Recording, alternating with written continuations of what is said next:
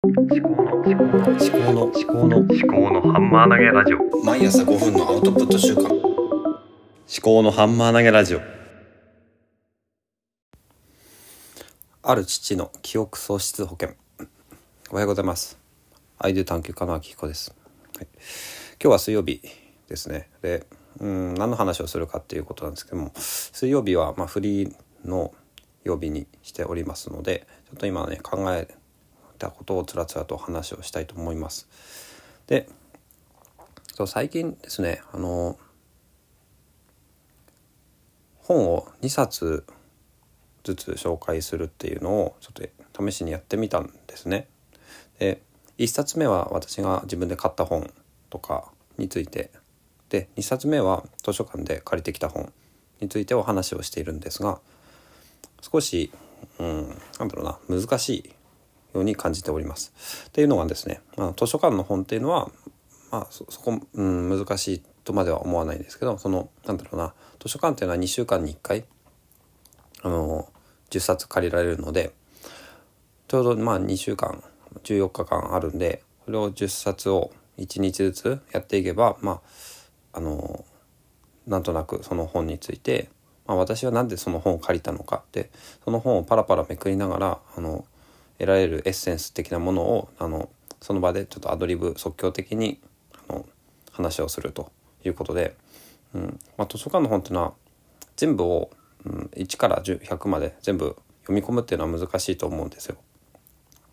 だったらまあ2週間に1冊とかにした方がいいと思うしあの、まあ、10冊全部借りても読めない本っていうのは出てくると思うんですね。私はそんなに読む速さが速くない方というかかなり遅い方なんであのなんだろうな読む速さは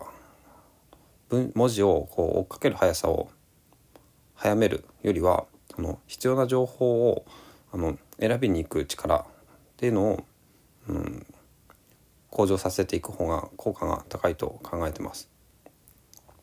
なので、まあ、この音声配信の場を借りてその場でこう直感的にとかその、まあ、目次を見てで本文を見て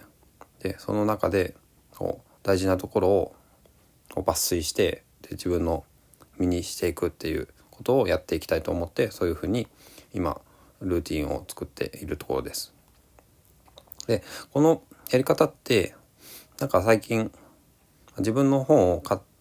自分で買った本についてもこう3色ボールペンであの赤がすごい大事なところ青がまあ大事だと思うところで緑が個人的に面白いと思うところっていうふうにして、まあ、あの斉藤隆さんのやり方なんですけどもその単色ボールペンであの線を引きながら読むっていうのもやり始めたんですが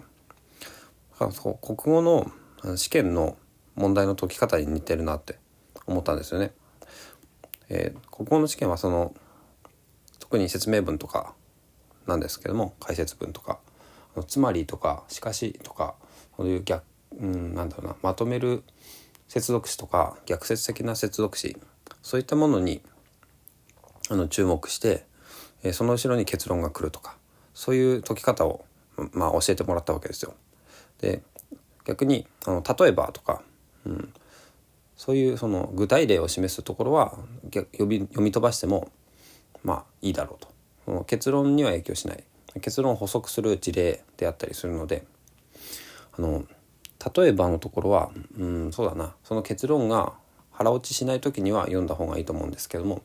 まあ、結論のところをチェックしてあこれは自分の考え方にはもともとありそうだなとかあの、うん、全く同意できるとか共感できるとかそういう時にはあの例えばの後ろとかこの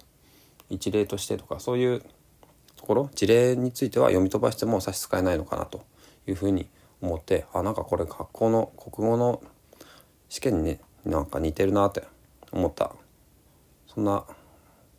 えー、体験でしたね。はい、なのでうん私は本当にね読むスピードがめちゃくちゃ遅くて国語とかすごく苦手で、えっと、本も全然読めなかったんですよね小学校中学校。もう年間1冊読んだか読んでないかぐらいでまあ読書感想文のために1冊読んでるくらいだったんですよね。もうまさに苦行ですね。だから、うん、今もなんか耳で聞く Audible とか Voicy とかにはすごい全然抵抗がないんですけども Kindle もねあの Unlimited に登録したんですけどなかなかこう進まないんですよね。どうしたらいいのかなと思うんですが、うん、まあいろんなチャンネルを残しておくっていうのは、うん、まあ有用なのかなと思うんですね、うん、ちょっと話があちらこちらどちらかってきましたけど。あとそうですね。あの2冊を紹介するっていうのは結構厳しい厳しい。毎日2冊っていうのはなんか、うん、なんだろうな。話がまとまらないんで自分が買った本についてはもうちょっと読んで読み込んでからあの紹介するっていうあの Voicy の荒木マスターみたいにやるとか、うん、例えば土日限定でやるとか。での平日はもう、まあ、記憶喪失保険ということで、まあ普段考えていることを最初に5分間話をしてであと残りの、まあ、3分くらいであの図書館の本を話すっていうふうにしたいかなと思います。まあ、そろそろ6分になるんで、まあ、大体1分くらいで今日どんな話をするかって話をしてで5分くらいで今何を考えてるかの話をして残りの3分で、えー、この図書館で借りた本の話をすれば合計9分になるんで、まあ、そんな感じでで,、まあ、で10分以内に収めるっていうそういうふうにしたいと思います。はい、ではここから先は図書館で借りた本ですね。えー、情報を生かす力池上池上彰さんですね、えー、PHP から出てる新書ですね。2016年7月1日発行です、はい、池上彰さん、うん。まあ、皆さんご存知かと思うんですけども、えーと、NHK の子どもニュースで有名になった方で今いろんな番組に出てニュース解説とかをしているですね。私あんまりテレビは見れてないので最近の話とかはそんなに聞けてないんですけども本もいっぱい出されていて、うん、誰だったかな？斎藤隆さんだかちょっと忘れちゃったんですけども池上彰さんは本がすごいっていうふうに、えー、出口春明さんだったかな？ちょっと忘れちゃったんですけどもっていうふうに言われるくらい本もいっぱい書いてあってテレビだとエンターメント性求められるのであのなんだろうなちょっと、うん、池上さんも本意じゃないところがあるのかもしれないですね。だからあ中田敦彦さんだったかな。本がすごいって言ってたの。ちょっと章立てだけまずさらいますね、えー、序書情報活用力をいかに高めるか。第1章。私の情報収集術、第2章。私の取材インタビュー術、うん、第3章。私の情報整理術。第4章私の読書術。第5章私のニュースの読み解き方。第6章私の情報発信術。これ全部私のって書いてあるな。すごい。情報を生かす力っていう三毛山明さんはもう情報を生かすプロだっていうことをあの前提にして私のっていうことでやってるってすごいですよね、うん、自分の頭で考える時間を意図的に作る。30ページ、えー、自分の考え方に合わない意見にこそ目を通す。32ページ、うん、この辺気になるな。情報収集はちょっととりあえず置いといて取材インタビューもけど私は置いときますここ。情報整理術が結構気になりますよね。40年以上。うんと、うん、新聞のスクラップ、うん、一定期間寝かせてからまとめて整理する。選ぶ力かける並べる力イコール編集力。私の読書術気になるところいっぱいありますねこれ。本は奴隷とお姫様に分けあなんだこれこれ気になる。159ページ。奴隷に分類された本は酷使します。えーとこれはか。線を引いたり角を折ったりとかそういうことかな、うん、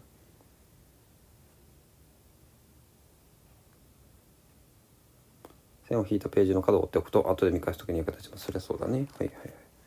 これは他の本でも言われてる。でお姫様に分類される本はいわば愛蔵本です。好きな作家の小説やエッセイなど長くじっくり読みたい内容の本です。こうした本はカバーをつけて本さんのように丁寧に読み読んだ後も本棚に収納します。これこそ本の楽しみなのだと思います。うんなるほどね。ビジネス書的なものは奴隷になってくるのかな。でうんなんだろうな。仕事に生かすとかその人生にこう、まあ、ダイレクトに生かしていくような本っていうのはあのどんどん読ましていって楽しむための読書はうんあのお姫様かな。だ。だから生かす読書が奴隷で、えー、楽しむ読書がお姫様かな。私の言葉で言えば。うん。あもう、ね、10分になっちゃいますけど。もう一個ぐらいね書いたもの発表してもの見よう。うん。はい。この本はすげえ分かりやすいし面白いし良さそうだな。積んどくだけでもためになる。うん。行きつけの書店に毎日通う理由。毎日通うのいいな。俺も通いたい。うん。1日3件か4件顔出すのを日課にしてたそうですよ。NHK 時代には。毎日書店に通うことで極めて効率的に本を選べる。だって。